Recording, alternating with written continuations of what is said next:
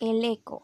Un hijo y su padre caminaban por las montañas, cuando de repente el niño se cayó, se hizo una herida y gritó ¡Ah! Para su sorpresa, oyó repetirse su voz desde algún lugar en la montaña. ¡Ah! Curioso gritó ¿Quién eres tú? Y recibió como una respuesta ¿Quién eres tú? Enojado por la contestación, gritó ¡Cobarde!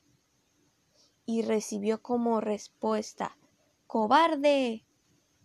Entonces miró a su padre y le preguntó ¿Qué está pasando?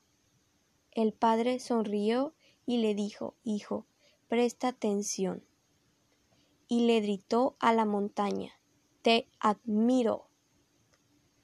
La voz contestó Te admiro. Otra vez el hombre gritó Tú eres un campeón.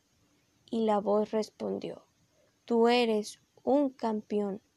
El muchacho siguió sin entender. Entonces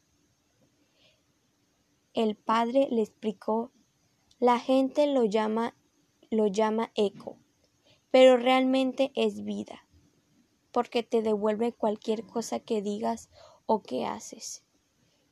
Y agregó, nuestra vida simplemente un reflejo de nuestras acciones. Esta relación se aplica a todo, en todos los aspectos de la vida.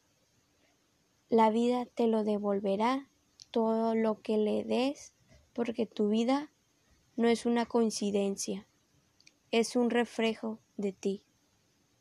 Fin.